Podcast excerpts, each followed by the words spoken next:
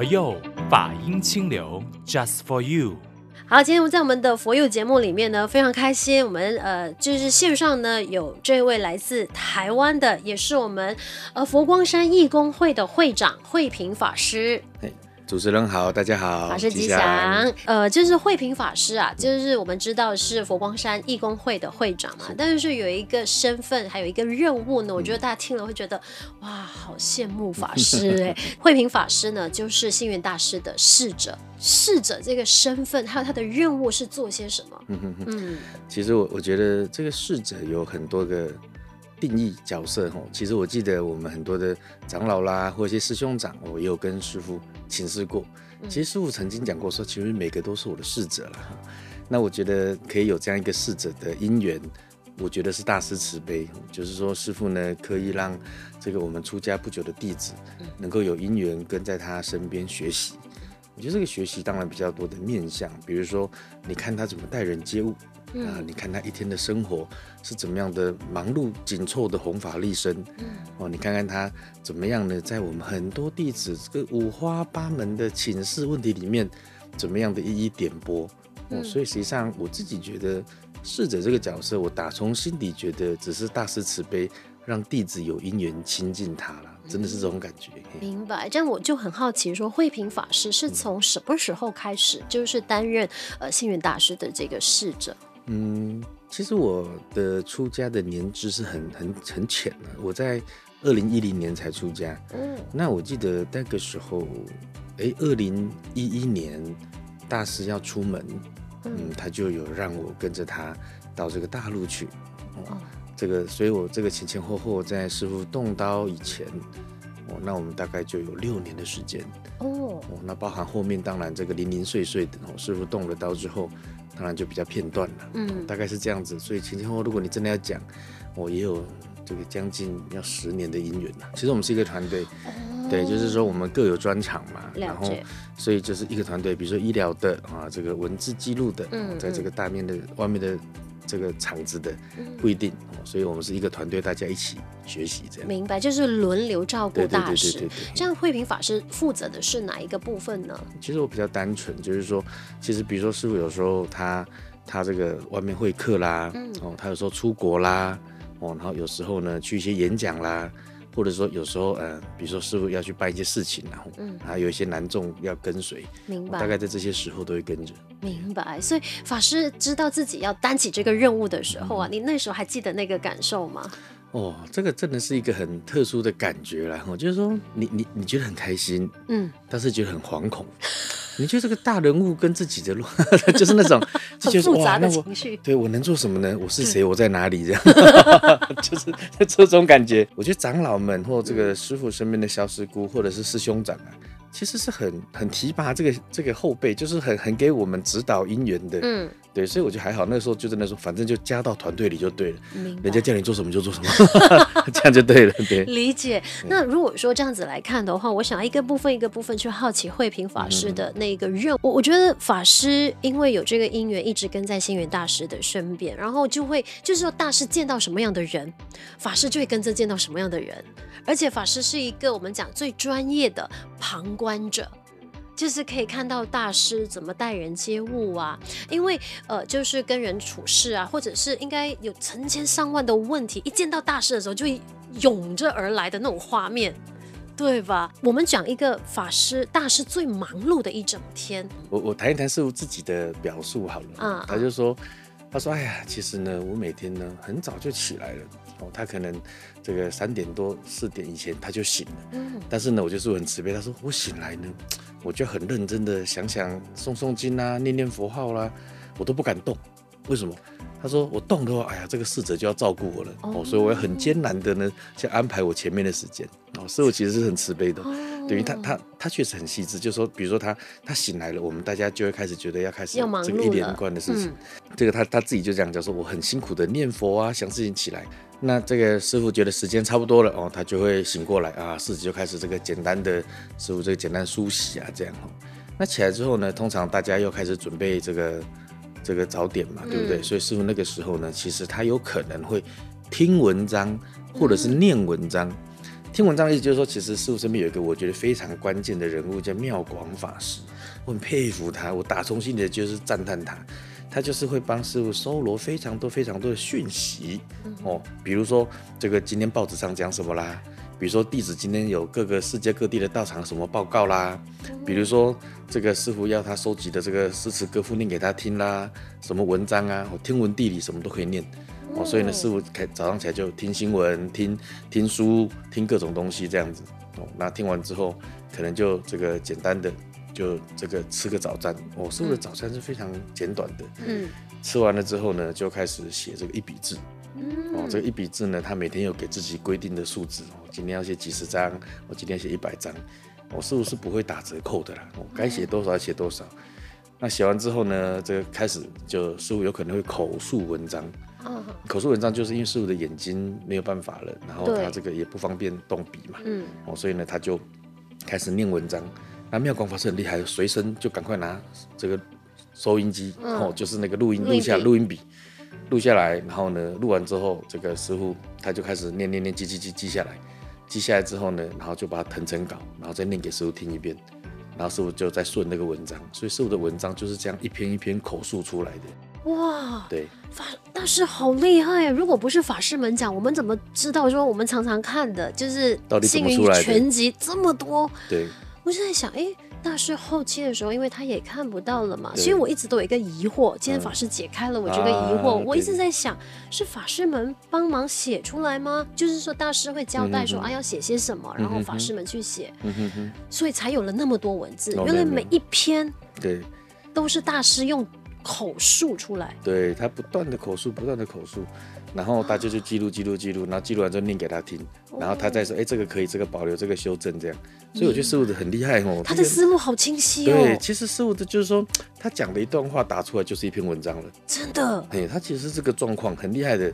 条理很清晰，真的就是说，大师不像我们，就是一般人会讲话咦啊啊，或者是会断句啊，还是什么的，所以大师都是那么流畅，因为他可以写那么多本的书，那么多的文字哦。对啊，对啊，对啊，我就很佩服师傅，真的，我觉得师傅不是一般人，真的。对，所以大师就是做完了这些，就大概大半天了吧？对，没有没有没有，那个只是早上的事儿。哇，接下来差不多时间差不多了之后，对不对？就开始弟子陆续来报告了。那报告的时候就是各种事情啊，嗯，然后师傅有时候是边写字，人家看着他写写字之后开始报告，嗯，或他告一个段落之后，人家开始报告，OK，然后师傅就开始回答回答回答回答，哦，回答完之后呢，差不多就要会客了，嗯，然后就开始去会客，有时候会一场，有时候会两场，哦，有时候比如说之前这个佛馆有些新建工程，他也去看一下工程，明白，然后呢，这个早上才过得差不多，简单用个中餐之后，我继续。照这个模式啊，听文章、说文章、写一笔字，我大概就就每天就是这样子在进行的。了解，就是说这个是大师那时候在呃，就是本山的时候，就是每一天的日程就一定会是这样子的一个规定。对对对对对，不会中断的。对，师傅他对自己有一个功课嘛，比如说我讲一个，这当时比较有趣的，就是说，其实师傅动刀之后，他还是非常坚持的写病后字。我、哦、那时候就叫病后字了。嗯哼。但是病后字的时候，我就发现我们的师兄们，就是侍者群的师兄们，其实是很可爱，就是爱护师傅嘛。那有时候呢，我们就帮师傅算这个一笔字，嗯、哼啊，写这个字，第一张，比如说师傅要写五十张，对不对？嗯、第一张，第二张，第三张，第五张，第七张，一直跳跳跳，希望赶快跳到五十张，对不对？然后等到我们啊，是五十张了哦，所有人鼓掌啊，师傅写完了，鼓励一下师傅，这样，结果师傅说 再写写。再写写，然后师父就继续写写写，写完之后你就算那个总数，哎，其实五十 张，对对，哇，所以师父心里的方寸是很清晰，很厉害，所以他不管你们就是念多少，他知道你们在疼爱他，但是他觉得他还是要照着他应该走的，他规定的。当然我不知道师傅到底，就师傅从来没有说破过，可是我只是在旁边这样看的过程，我就觉得说，哇，师傅真的是个厉害的人，途中是一群可爱的师兄，这样，真的，对。当然我们在大师圆寂之后呢，我们算所有的日子，不管是一百日。或者是呃，之前大师算过的那些日子，我们都说，哇，大师其实是不是已经安排好好了呢？因为所有的日期对，都有它一定的那个意义。对对对对，我这个让我听了，我也觉得非常的感动。我说，哎呦，大师的那个思路怎么可以清晰、清晰得那么的前瞻性？他已经铺排好了。对，我觉得这个，我自己觉得哈，我有时候常觉得说，师傅这个。花了这九十七年的岁月来这个地球走这么一遭，嗯、这个娑婆世界走一遭，我觉得这个他自己就是自己的导演，自己就是生命的主人。真的？对啊，从我认为这这他这一生这个是做了一个方法示范呐、啊，成佛方法示范，修行方法示范，是，就是说他一直都。是一个典范型的人。透过呃法师这样子的一个分享，我觉得非常的有趣，嗯、因为这是我们一般人是看不到的。我们看到的都是法透过法师们的那个口述、嗯、或者是文字，就是写出来自己跟大师的那个相处嘛。嗯、那我我我一直在想，慧平法师会跟随大师，就是到处去弘法嘛。嗯、所以到到各地的时候，嗯、那有没有说遇过的一些事情是法师到现在都印象非常深刻的？哦我讲一个，我觉得是很小的事情啊，很小的事情，就是说，就是说，其实你看哦，比如说，我们都跟着师傅出门，嗯，我跟着师傅出门，嗯，第一次好了，我讲第一次，我第一次帮师傅推轮椅的时候呢，众师兄们非常的好心，哎呀，慧平，我跟你说，师傅呢很重视客人，很重视客人的啊，所以呢，你进电梯的时候呢，你记得你的面一定要朝外，师傅要见客人，好，我就一直记得这个谆谆教诲，然后。我推的师傅在西安，哦，很快就有人要进电梯的意愿哦，然后我就我就我就记得师兄长的提醒，一定要面向外。嗯、所以呢，我在这个进电梯以前，哇，这个我觉得我的操控技术算不错，很顺，然后就把师傅 带进去。了解。那电梯门关起来之后，师傅就说：“慧平啊，刚才这样浪费时间啦。”我说：“哎、欸，不是说要面朝外吗？对啊，浪费时间。你看刚才跟我提点的人，没有一个人看着我的眼睛。”好吧没办法，我就就我就有一种，你知道那个很胆怯，刚推嘛，就觉得啊，怎么推？赶快交给会推的人，这样很想逃避啊。可是你就觉得没办法，就是你了，好吧？你就继续推。好了，师傅出去出电梯，跟人家会完课，嗯，会完课之后又要进电梯了，对，我就一直记得说，对，不要浪费时间，不要浪费时间，所以我就直直的冲进去。就是门一关起来之后呢，师傅就说：“慧屏啊，我刚才怎么都看不到人呐？”那我有一种小小的崩溃感，虽然很小，但是你知道，就是因为你面对的是大师，所有的感受都放大，你知道吗？是啊，啊，那怎么办？后来呢，这个我实在是没有时间再犹豫了，然后我我就有点手足无措。嗯，后来我就很尝试着淡定的想说，到底要怎么弄啊？要朝前还是朝后？对啊，怎么办呢？后来我就想到说啊，师兄长一直说师傅很注重客人。嗯，后来我就找到了一个脉络。其实我第一次进电梯的时候呢。我们到电梯旁的时候，他电梯门已经打开了，嗯，所以这个时候直接就把师傅推进来就好了。为什么？因为你在那边绕来绕去，让客人等，哦、对客人不好意思，因为客人会送师傅进电梯嘛。了解。第二次呢？第二次我不是直接就冲进去了吗？其实没有必要。为什么？因为我们到电梯的时候，电梯门都还没开，客人送到的时候，我们应该是把师傅趁这个空隙，利用时间转向客人，明白？让师傅可以跟客人讲讲讲讲，讲到电梯叮打开，我们就漂亮的退场嘛。对。后来我想说应该是这样吧，后来照着这样做，哎，就没有再被师傅提点了。所以我就觉得说，从这很小的地方就觉得说，师傅在一些小地方提点你，但是你听懂了没有？如果我们顾着抱怨，那我们永远都会犯错。对，但是我们努力的要跳脱这个来找方法，哎，我们就有一点进步的机会。真的哎，所以法师你讲的这一段，我觉得它是很细的细节来的。对对，对，就是如果一般人如果没有去学习的话，他就会觉得、嗯、法师我那大师那我要推你，我要推你进去好，还是不要推你进去好？我要朝前面好，还是朝后面好？好烦恼。可是我觉得慧平法师你很幽默的同时，你也很有智慧，你就在当下说，我就顺着因缘转，我应该是这样来做调整，对，而不是师兄们。叮咛我什么，我就做什么。而且你要能想到，其实师兄也讲到重点了，说师傅很注重客人啊，所以会不会是我们自己抓错重点呢？对不对？就是有时候哇，很有趣哦，只能自己 真的自己找一个支撑点。是 哎，所以这样变成说，我觉得说，看似呃法师就是随身在旁，但是随身在旁的同时，其实每一秒、每一刻、每个当下，都是大师给法师的一个因缘去学习待人处事。师傅对很慈悲啊，这个有一次我们就师傅好几个行程。然后呢，我们从第一个行程到第二个行程到第三个行程，啊，那个这个中间的车程过程，你就听到师傅一直按他的手手表，哔哦，现在时间几点这样？然后我就觉得，哎，师傅可能想要上洗手间，哦，上进房嘛。那我们在师傅耳边的时候，我们不能说师傅你要上进房嘛，嗯，因为师傅是一个很为别人着想的。如果是只有他，他就会说不必，对不对？所以我们每次都问说师傅，我们上进房好吗？这样哦，然后然后那一次我就问师傅说，师傅我们上进房好吗？然后师傅没有回答，我就知道说师傅有要上，急着要上。哦所以呢，后来我们好不容易到了这个我们的道场之后呢，一下车，哇，我就很急着，师傅坐上轮椅，就就急着要把他推去法堂这样子。然后师傅突然就呼喊了我一下，他说：“做什么？做什么？慢一点。”这样。哦，为什么慢一点？因为我们到道场的时候，外面两排的金刚之兵热烈的在欢迎大师啊。然后呢，当时我还是不自觉的把脚步加快这样。然后后来呢，师傅就说：“慢一点，慢一点。”我就停下来之后，师傅说：“我要跟他们讲讲话。”嗯，哇，然后我们就传达啦，就是啊，大师要跟大家讲话。我说很高兴的不得了，对，所有人都挤过来，就坐在师傅的轮椅前面，师傅就开始跟他们啊，辛苦你们啦，感谢你们来护持道场啊，嗯。哦，谢谢你们啦，然后啊跟他们说点故事，说完之后还大合照，大合照完之后说好了，师傅先，我们就把师傅都带到法堂去，就果真还没出电梯，师傅就说要上金房，我就赶快把他推去，出来之后师傅直接跟我说，我知道你急，但是你要想那一些师兄师姐们、信徒们。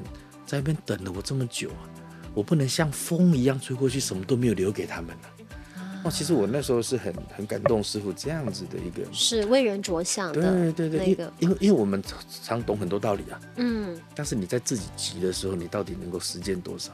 了解，那我就觉得说师傅真的是一个相当啊。真的，相当他的他都很小，但是你你知道这种事是一个多大的力量？是，就是大师往往都会以众就是众人为先，就是先会考量到，好像刚才说到的师兄师姐们等了大师很久，大师直接就会想到，所以大师的一个鼓励，即便大师其实只是停留在那边拍个大合照，嗯、我觉得师兄师姐们已经觉得很开心。可是大师觉得还是要留些什么东西给大家，对对对对，就是那么一句话也好。对对对对，对，哎呀，这是很厉害的地方哦，真的很强。对。就是我在一些名人的那一些专访里面，嗯、他们有提过自己，好像陈文茜啊，嗯、或者是戴承志博士啊，啊，他们有跟大师有一个因缘，就是做见面嘛。嗯我我觉得有一个东西很感动，就是他们都会提到说哈，呃，大师见到他们的时候就会说，好像陈文茜她姓陈嘛，她就会说，哎呀，陈小姐，而且呃，大师都会每一次见面都一定会先称呼对方的姓氏，而且他还要亲自去迎接他们的。对对对对对。所以我不晓得说为什么大师会一直就是这些名人的那个那个笔录的时候都会说，他们一直觉得为什么大师会会如此的贴心啊？所以以以法师就。是随身在旁，你觉得呢？嗯嗯，我觉得第一件事情是师傅真的他的记忆力超强。嗯，第二个我觉得师傅非常的有心呐、啊，哦，他非常的有心。我记得我讲一个也是很小的故事，有一台湾这个有点热的地方，在高雄，他有一年呢，不知道为什么竟然冷到这个有下雪，哦，在我们的高山有下雪。嗯，那我记得那个时候呢，就是有很多的客人。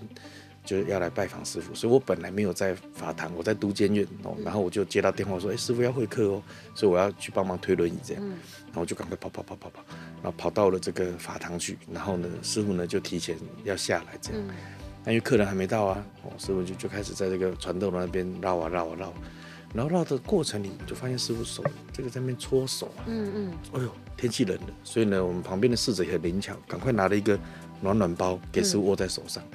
给你看，师傅握一握之后呢，你怎么又把它放到口袋这样？嗯，那另外一个侍者也很灵巧，哦，可能不够烫，所以他就赶快去弄这个热毛巾，你知道吗？嗯，然后热毛巾给师傅之后，师傅就开始敷他的手，嗯，然后呢就放在桌上，然后左右这样，好像在烤，就是把这手烤热这样。啊，那个时候当然这烤被我形容的很没有质感，其实我的手那个柔软的动作很像咽口在打手印这样，你知道吗？就很优美这样，所以看看看看我就。我就看得有点入神，然后呢，后来就听到旁边的法师说：“哎，客人要来了。”这样，然后师傅就说：“走。”那我们就把师傅的轮椅扣解开嘛。然后边走的时候呢，师傅就交代我说：“嗯，等一下我要跟每个客人握手啦，我要跟每个客人握手。”然后我我就我就记得说，师傅有两个原则。嗯，他跟客人进来的时候，第一个叫做一坐不起，就是他坐下来之后他就不会移动位置了，他不会要动来动去。哦。第二个是不走回头路。就是师傅呢，他比如他在带人的时候，他就是一条龙走到该到的位置，不会前进一下，然后又退后回来，又左边一下，右边一下，他他不会这样子的，他是很有方寸规划空间感的。哦，所以师傅说跟每个人客人握手，我头脑就会想说，哦，那等一下的地形，我要怎么样让师傅跟每个人握到手之后就可以坐下来直接会客这样。然后我还在想这件事的时候，我就听到师傅淡淡的说了一句话，他就说，等一下跟客人握手，手太冰了，不好意思啊。哎，那个当下我很触动，就是说，我就我就想说，哦，我后来把它写成文章，我说原来、啊，平常再怎么冷，都坚持要到门口送客人的师傅，今天不是冷了，而是为了让客人有舒服的感受，所以那个温暖的手不是现成的，而是来自于一颗温暖的心。哦，就他刻意把他手敷热这样，对，所以你就你就可以感觉到师傅的那种细心。他把人放在心上。了，真的。哦，所以他他第一个他记忆力强，知道人家的过去；第二个就是他很用心的看到对方的需要。是。是什么，对不对？对，我觉得这个就是师傅为什么那么大家跟他接触的时候都觉得如沐春风啊，觉得备受尊重啊。那真的是师傅叫做目中有人，心中有佛了。嗯，我感觉所以我们的就是一直看到很多的那个善人，嗯，就是在这次大师圆寂的时候，我们会看到四面八方来了不同的人，不同的种族，不同的文化，不同的信仰。对对对，大家说哇。这个就是大师在他弘法的这些年来，嗯、到处不断的结善缘，然后从这些细节，他就已经做得很到位了。对对对对，哇，这个真的很感动哎，因为我们每次说哦怕冷，我们敷热的手是为了自己、嗯、让自己温暖。对，结果大师的想法是，对，手冰对人家不好意思，所以他刻意把它弄得。弄热。对。哇。就是太细的部分了，我觉得这些学习对于法师来说，应该也是会影响着你的待人处事和你的那一些做事的部分。对对对，就是说，当然我们努力的学了，跟师傅当然差很多，但是你知道，就是说你在师傅身边看，你就会慢慢的熏习，嗯，而且你会有一种就是嗯印证。嗯，我指的印证就是说，其实你你看师傅的文字啊，你会觉得说，哇，他这感觉有点像个完人，你知道吗？嗯哼，真的是这样想吗？真的是那样想吗？可是你近距离看，就觉得师傅是一个很单纯的人，就是他怎么想他就怎么说，他怎么说就怎么做，他怎么做他就怎么写，就这样。所以当我们后来近距离在师傅身边，很多人问我说，你在大师身边，你觉得最大的学习收获是什么？我觉得是一个很很很踏实的印证。你知道，你接触过师傅这个人，然后你回头看他的作品，那是完全是不同的风景。了解，所以大师的一生弘法的那个、嗯、那个心、那个初心啊，嗯、所以他一直说：“哎，我们要莫忘初心嘛。”对对对。所以他的那个一心，嗯，就是从开始，就是他出家的那一刻，嗯，一直到他圆寂的那一刻，对，他都是一心。对，真的太厉害了！我觉得这个坚持，嗯，很不容易，不是凡人可以坚持到，因为我们的心都很乱。对，对，真的。我们哎，拿着我们自己来跟大师比，那太奇怪了。对，然后我们只能努力追了哈，但是好像有点遥远。没关系，只要还在学佛的道路上，对对，我们就一直在学嘛。对对对。呃，我觉得慧平法师很厉害，你可以把大师的那个生活起居啊、待人处事啊，用很幽默，但是又很有画面的方式。呈现在大家的眼前。法师，我想要很更好奇的就是，因为呃，法师有跟随在大师身边那么久的时间，我们人都是，就是不管是出家众也好，都是在家众也好，都是我们都是人的人生嘛，所以那个也是会有感情。然后就是大师圆寂之后，我知道我就访问过不同的法师的时候，每个法师面对处理这个悲伤，都。不一样，慧平法师，我也很好奇，你是怎么跨过或者是走过这几个月的时间？我先讲一下，就是说这个感这个感受啊，坦白说，我觉得我自己还要理清，但是我有一些破碎的片段，我可以分享给大家。嗯、就是说，第一个就是说，实际上师傅他在原籍的时候，我我们真的是感觉不到他原籍了。嗯，哦，第一个是说他的色身的的的样貌，跟他平常在轮椅上睡着没有两样。所以，所以你看，那时候我们包含把师傅请到这个这个这个龛里面的时候，那、嗯、我们在在把师傅请进的时候，我我都我都像平常在把他请到轮椅上啊，师傅不好意思，你脚抬一下哦，就是那种感觉很没有任何的差异性，所以你就觉得师傅好庄严的坐在那个地方，所以我不知道在色在眼见上你就没有觉得说他他他不在了，你就没有感觉，师傅他，我觉得他这个整个的这个圆寂的过程。从他的一开始，这个在十五号就是元月十号那一天，对不对？这个时候他就他之前就讲到说，哎，就比如说或许可以隔天让大家知道，嗯，哦，所以我们是隔天早上四点多才才宣布嘛，当天的五点圆寂咒，隔天的早上四点半大众集中，所以那个时候我就我就感觉到说，其实师傅的那种一切规划就绪，嗯，所以对我来讲，他真的就是没来没去，不生不灭，你知道吗？感觉上就是这样。那当然，因为后来很密集的这个七天的所有，不管是典礼、接待十方等等等等的，所以那时候感觉让我们觉得好像忙到没有时间有任何的情绪。因为因为就是好像就师父又带领我们在办了一场非常盛大的弘法度众的佛事一样，对，空花水月，你知道吗？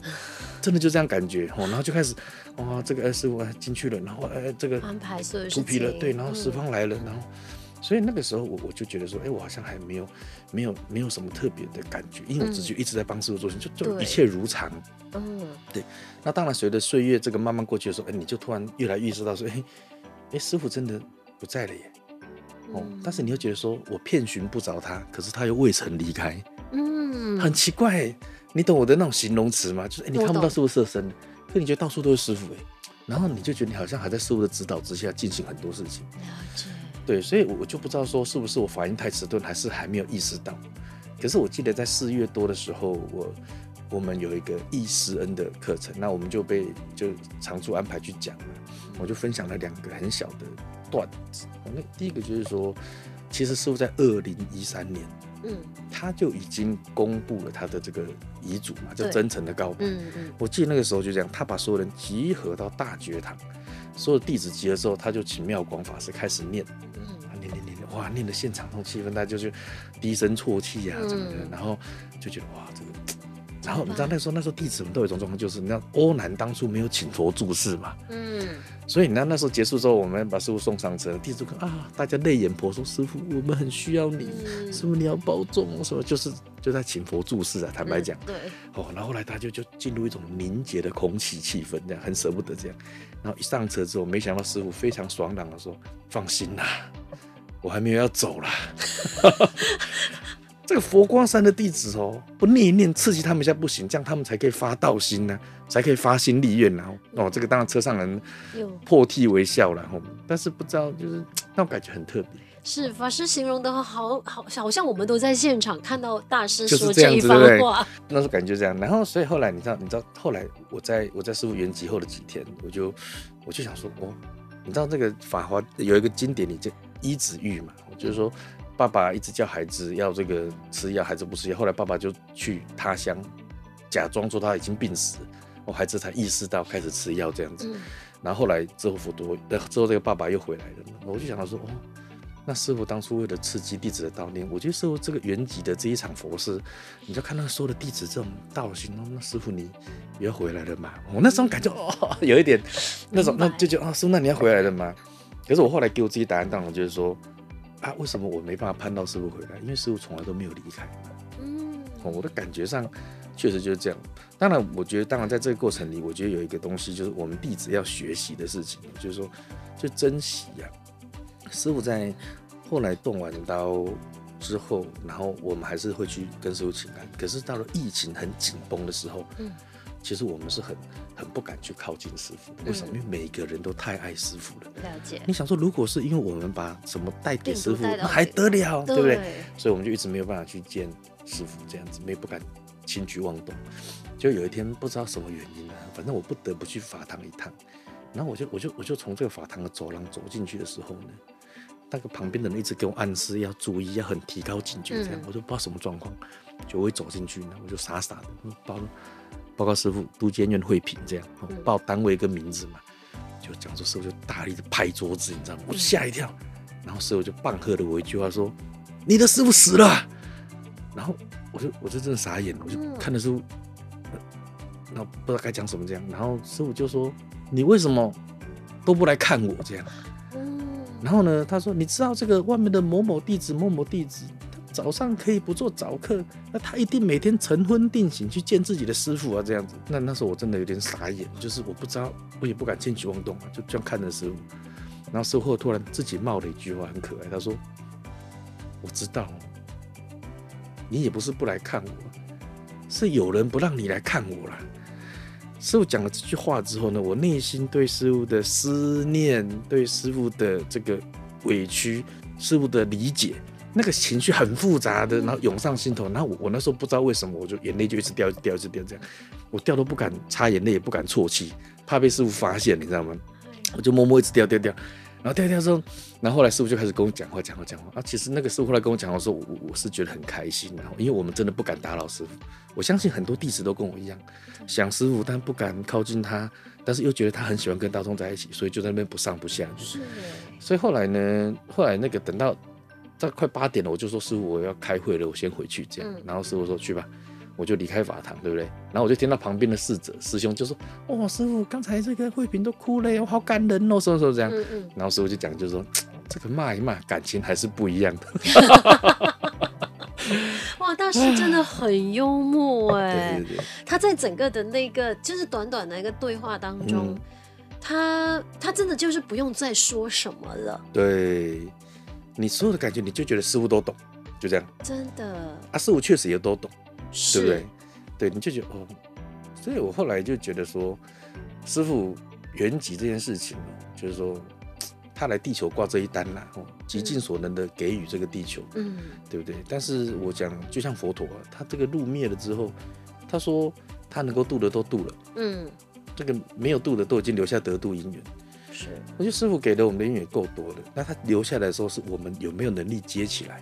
对我们该做什么？所以其实我们有一段时间，我自己就陷入一种，就是说，想要赶快做事情，嗯，因为觉得不做事情好像不行，不行，对，对不起，师傅，对对对，但是做事情也不能乱做，嗯、但是心情上就是一直觉得说，不要辜负常住，不要辜负常住这样，了解。所以我觉得或许也只有透过弘法过程，慢慢的跟师傅更靠近，嗯，哦，透过弘法，你就更能够明确的知道说，其实师傅没有离开。明白，哦，我就感觉上就是是听慧平法师这样子一个描述，我真的觉得说大师在呃，就是他的身教言教啊，都让慧平法师直接就是吸收了。嗯嗯。然后大法师也在做着，嗯嗯，就是不然法师不会描述的那么的传神。对对对对，就是尤其模仿大师，因为我觉得哎，我没有见过，我没有真正靠近过大师，但是我觉得哇，好像大师在我面前 就说这一段话，可以完全想象他的那个画面。但是呢，我觉得大师的那份慈悲，跟他的那个洞悉人心，对，我觉得这太厉害了吧！真的，真的，我觉得已经没有办法用。我们世间的那种形容词去形容大师的那个那个睿智啊，对，真的真的。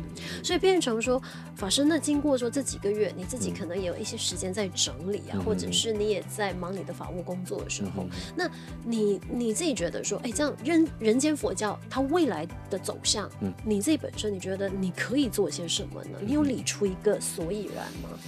其实我我有我有想过这个问题。就是说，第一个，我觉得其实我们本本分分的把出家人的角色做好，每天该做什么就做什么去，嗯，这是很重要的。因为我相信，比如说你看师父圆寂之后，佛学院的同学都一直问说，嗯，我们可以做什么？我们可以做什么？其实我觉得就是我们把出家人的本分做好。对，常住一定是一个整体的，叫做。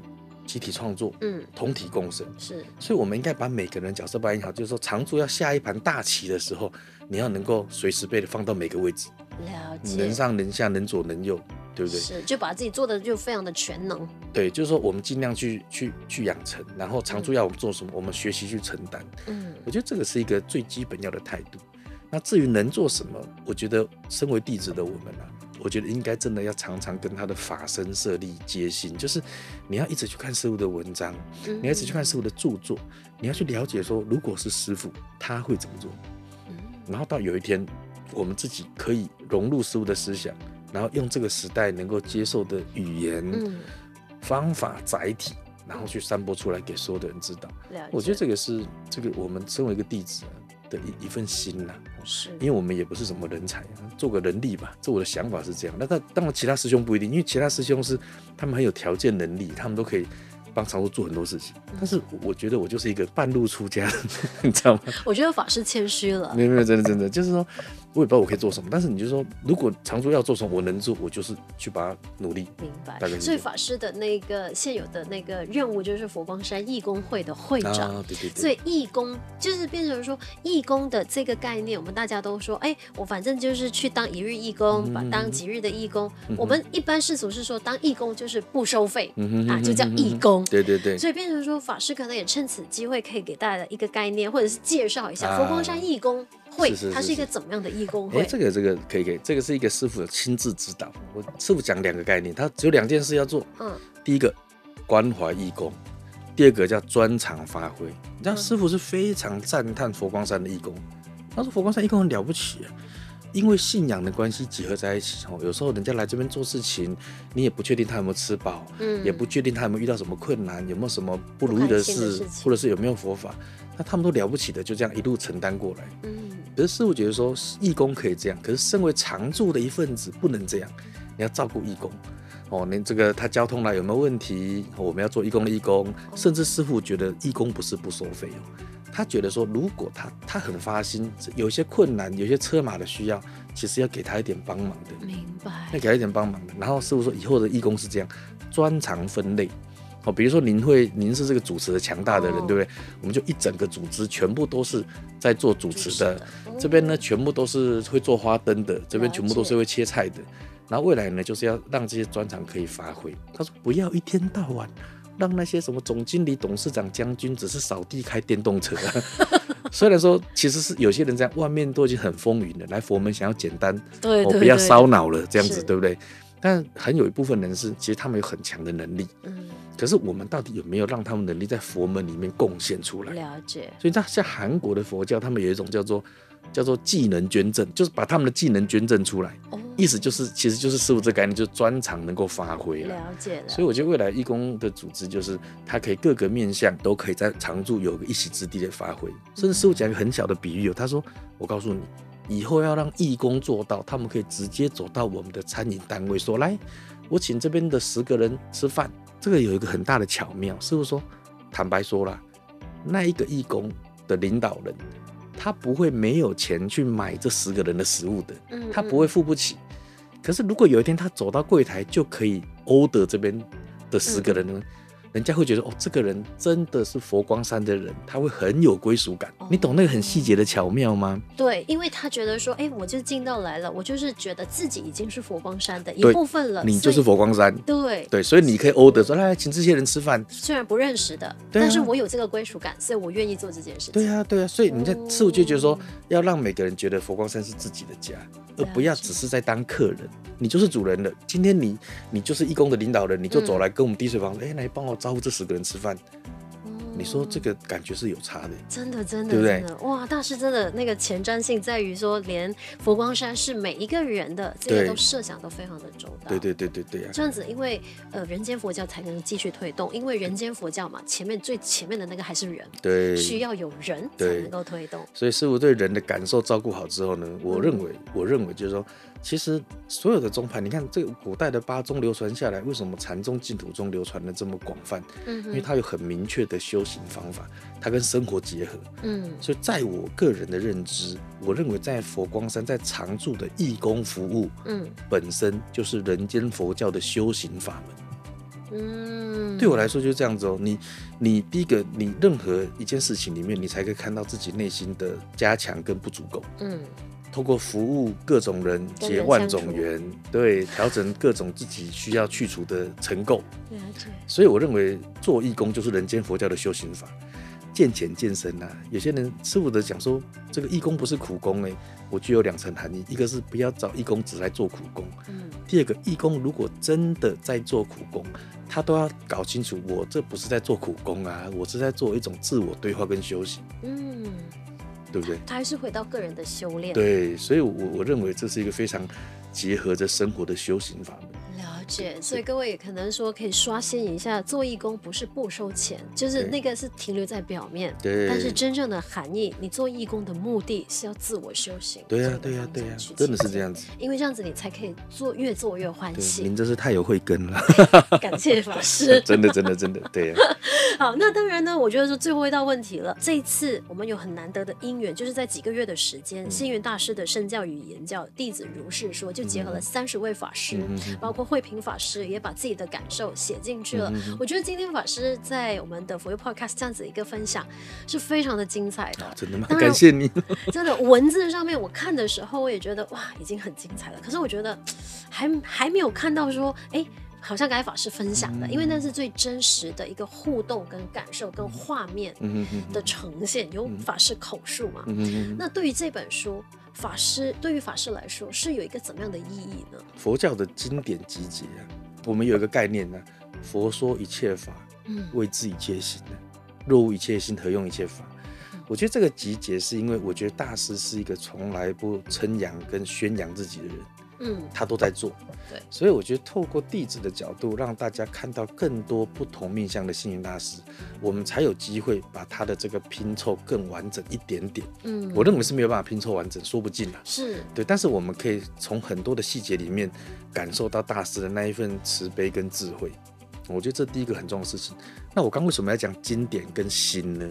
因为我觉得虽然只有三十位弟子。可是你就看到说，在他们眼中跟叙述跟互动的方式完全是不同面向的。对，所以我认为这三十个里面一定会有自己的影子。我的自己影子就是说，如果大家有机会来好好的来把这本书读一读，我觉得除了认识大师之外，更可以认识自己或提升自己。嗯，你会看原来师徒之间是这样对话的，原来面对这样个性的时候，师傅给了他什么因缘？对，原来面对这样子的处境的时候，师傅是怎么样突破的？对，所以我觉得说，其实你你这本书对我来讲就是一个活经典嘛，嗯、就是虽然只有三十篇，但是我觉得你一定可以从里面的只字片语。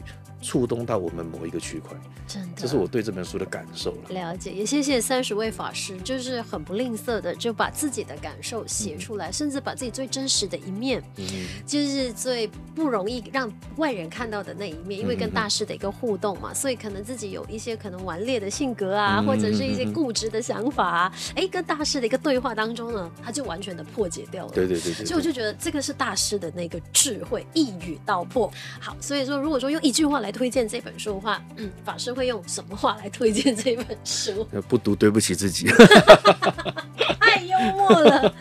非常感谢慧平法师今天的分享，谢谢你，也祝福法师可以把佛光会的这个义工会。发扬光大，邀请你来给我们指导指导。哎呀，感谢法师，是我的因缘来的，我有这个荣幸，非常的乐意。非常感谢。那同时呢，也欢迎各位可以透过 Spotify、Apple Podcast 呢线上收听佛佑。有兴趣赞助佛佑 Podcast 的朋友，欢迎联系佛光山的任何一所道场。节目尾声送给你这一首歌曲呢，就是《为僧之道》。我是主持人碧芝，我们下期节目。